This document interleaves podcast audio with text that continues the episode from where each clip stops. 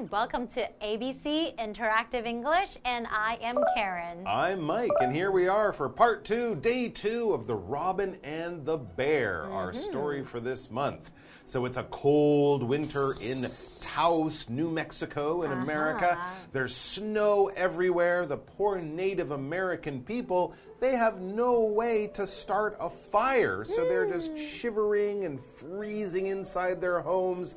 Things look pretty bad. It could get so cold that people start to die. But don't worry, Mm-hmm. help is on its way, and help is coming in the form of a tiny little bird. Robin, that's right.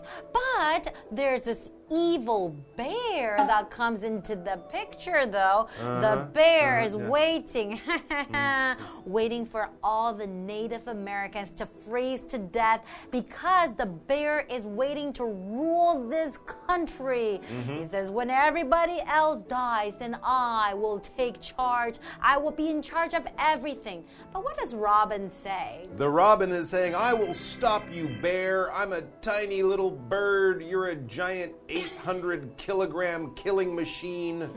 but I will stop you by bringing fire? I don't know. I guess that's the only What's solution. the plan? What's the plan here, Mr. Robin? What do you think? What can the robin do to save the Native Americans? Order hot pot from a food delivery service. They'll bring the hot pot, they'll bring the soup. The Native Americans will eat it, they'll get warm, and they'll fight the bear. Well, I don't really know. Or maybe the robin is going to start a fire. I don't know. How would a robin start a fire?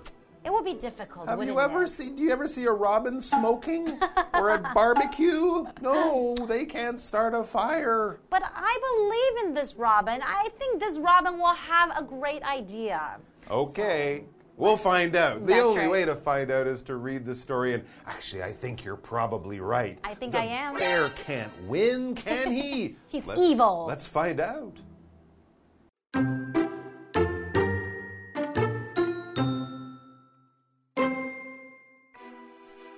Right away, the robin flew south. He found a Native American town with a big fire in its square. He took a piece of the burning wood and returned to Taos.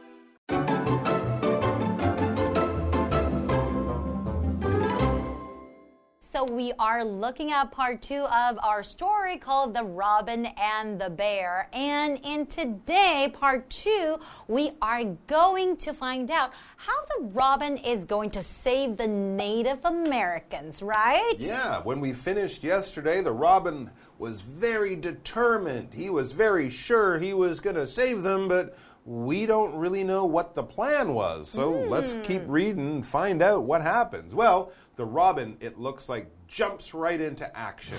Right away, the robin flew south. Ah. Okay, well, at least he's doing something right away. He's not wasting time.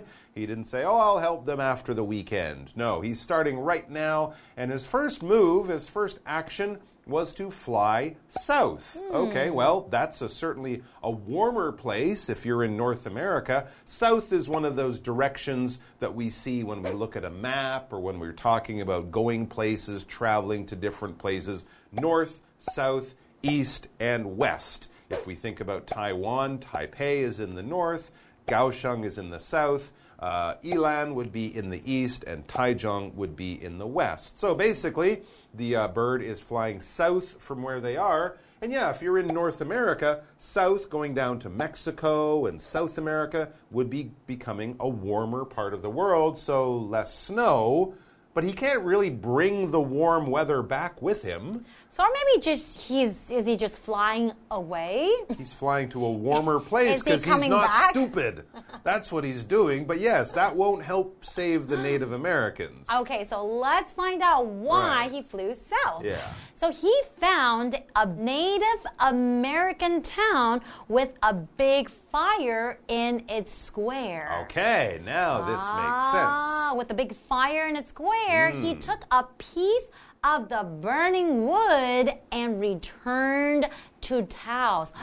Oh, wow. But he took a piece of burning wood. Yeah. Uh, when you say something that is burning, that is an adjective. That means the wood is on fire, in flames. How would he take it with his beak? Yep, and I that means he would hurt himself. Well, maybe it's just burning at one end and he holds it Oh. like this. But imagine looking up in the sky and seeing a little bird flying with fire coming out of its mouth. That would be pretty cool, but it's very dangerous, right? It's very dangerous. It's very unusual for a robin to do this, but of course, this is a story. But hmm. yes, if you're looking for something to burn, for something to light on fire, wood is one of the best things you could find. Wood is what trees are made of. When we cut hmm. down trees and take that main brown part, the hard part, not the green leaves, but the hard part of the tree, we can cut that wood, make tables and chairs and all sorts of things out of it. And yes, if you're also making a campfire or a fire at home in a fireplace, wood would be the thing that you would want to burn. So there you go. Ah. Basically, he's got a little bit of fire. He's bringing it back to the town, and I guess he's hoping to use that to start a fire there to save the people. Well, so he better flies fast, right? Yeah, or else maybe he will burn himself. True, or it could just burn out. Oh, you're You right. could drop it. It could start snowing, and the snow. It's a good plan, but I'm not sure it's going to be successful. Well, we'll have to find out after the break, Yes, right? That's true. We're cheering for him, though. Go, Robin, go.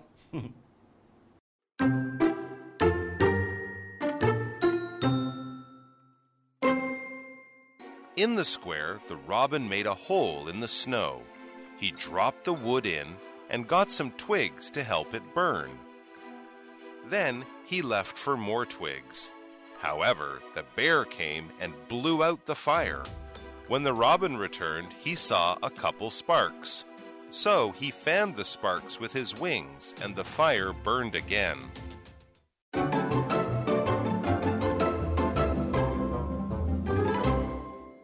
Right, we are back, and more importantly, the robin is back Yes. in the frozen Native American village, and he's come to save everyone.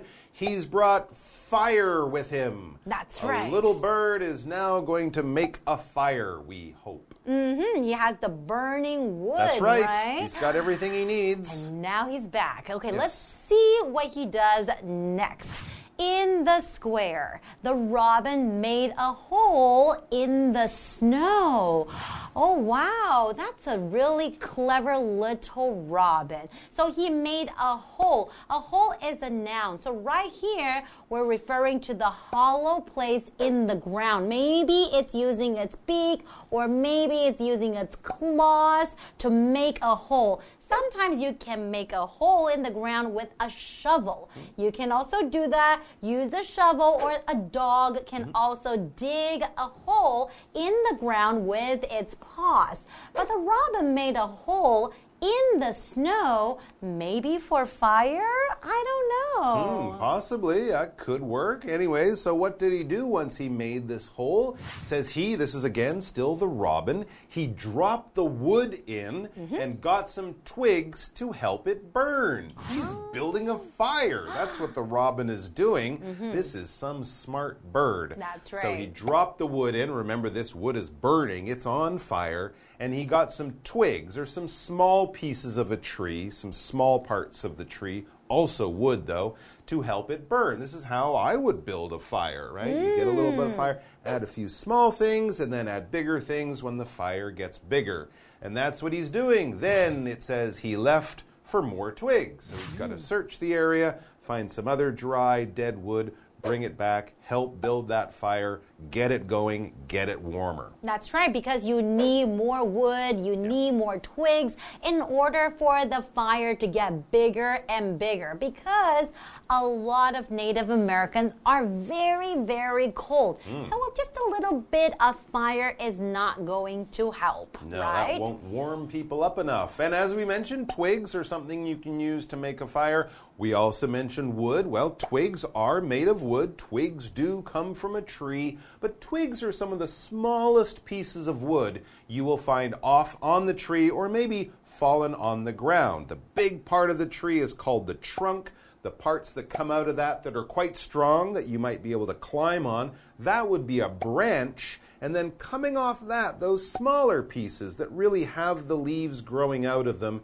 if you break those off or if they fall on the ground, those would be twigs. So, some mm -hmm. of the mm-hmm. smallest, thinnest pieces of wood, not useful for much, but if you want to build a fire, twigs are super useful. Mm -hmm. So I guess problem solved, right? Now he can create fire so everybody lives happily ever after, right? so I guess not. Uh -oh. The bear? Oh, oh, that's Remember right. the bear? There was that evil bear. Mm. Oh no. Okay, so let's continue. However, the bear came and blew out the fire. Oh, what How a bad bear. That is so evil. So you blew out the fire, so that means the fire is gone. Or if you have a candle on the birthday cake, oh, yeah. you can also blow out the candle. So when the robin returned, he saw a couple sparks. So oh, the wow. fire is slowly dying, right? Mm -hmm. So he fanned the sparks with his wings, and the fire burned again.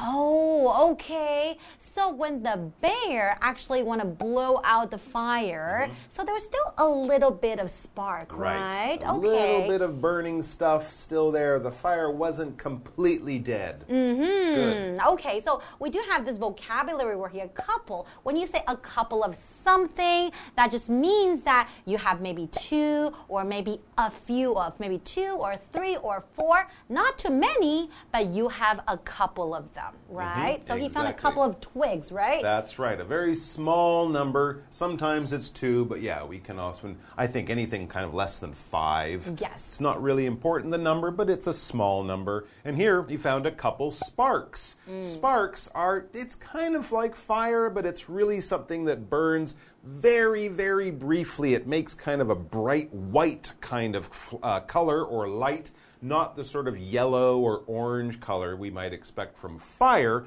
but if you take things and sort of knock them together, things like flint or certain types of stone, or if you have electricity that's kind of jumping out from the wire, that would be a spark. Or if you're looking at a campfire, as the campfire burns, the smoke will go up, but in the smoke, you'll see almost like little stars, little dots of fire. Those would be sparks. So a spark is not a fire, but a spark can start a fire once it starts to burn something, and then the fire will really get going, but it can start with just a one spark. That's right. And then because it's slowly dying, but then you mm-hmm. want the fire to start burning again, so the robin is very, very clever. He's thinking, okay, then I can fan using my wings so I can have some wind mm -hmm. to make the fire become bigger and bigger. So to fan is a verb. To fan basically it means to create wind, maybe using a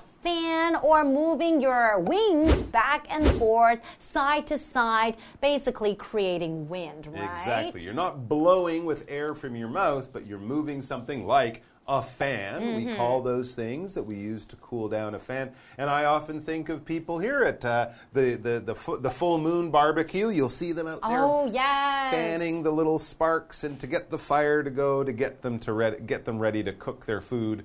That's how you build a fire and help the fire to grow. So mm -hmm. this Robin is very, very intelligent, and this bear is very, very evil. Mm. So we're going to have to find out what happens, but we'll only find that out tomorrow. Mm, well, I guess I'll see you next time. All right, everyone.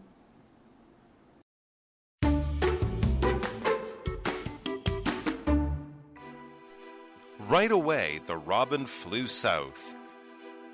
He found a Native American town with a big fire in its square he took a piece of the burning wood and returned to Taos. In the square, the robin made a hole in the snow. He dropped the wood in and got some twigs to help it burn. Then he left for more twigs. However, the bear came and blew out the fire. When the robin returned, he saw a couple sparks. So he fanned the sparks with his wings, and the fire burned again.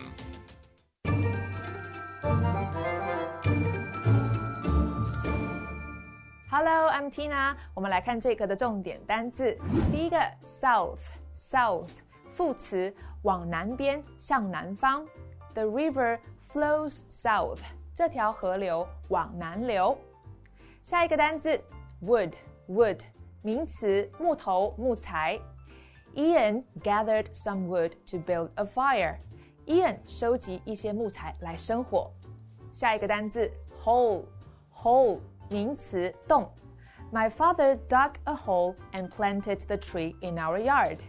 我爸爸在我们的院子里挖了一个洞来种这棵树。最后一个单字，couple，couple，名词，几个。I read a couple of books last month. 上个月我阅读了几本书。接着我们来看重点文法。第一个，a piece of something，一块、一个或一张什么东西。 A piece of 通常是后面接不可数名词哦。我们来看看这个例句：I had a piece of cake after dinner。晚餐后我吃了一块蛋糕。下一个文法，leave for，出发，动身去哪里？leave 和 leave for 的意思不一样哦。leave 指的是离开。它的后面加了一个介系词 for，变成 leave for，就是指动身去哪里，前往某地的意思。在使用上要需要特别注意哦。我们来看看 leave 离开这个例句：John will leave Taiwan next month. John 将在下个月离开台湾。我们再来看看 leave for 出发，动身去哪里这个意思的例句：Debbie left for the airport thirty minutes ago. Debbie 三十分钟前出发前往机场。下一个文法 blow out，吹袭。blow 指的是吹， 它的三态是 blow, blew, blown。我们来看看这个例句：He blew out the candle and went to bed。他把蜡烛吹熄，然后去睡觉。以上就是这一课的重点单词跟文法，我们下一课再见，拜拜。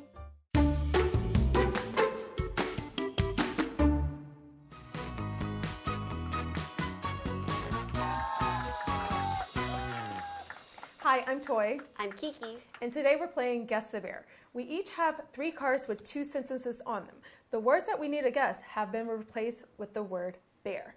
So we each have one minute to guess all three cards. You ready to go? Okay, start the clock.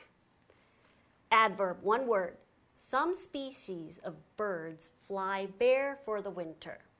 The boat headed bear for the next harbor. North, east, west. South? Yeah. Noun, one word. Houses in this area are made of bear and bricks. We used pine bear to make the furniture. Stone? Wait, wood? Yes, wood. wood. Okay. Phrases. Phrase. Two words. Happy birthday! Bear, bear the candles! She bared, bear the light and went to sleep.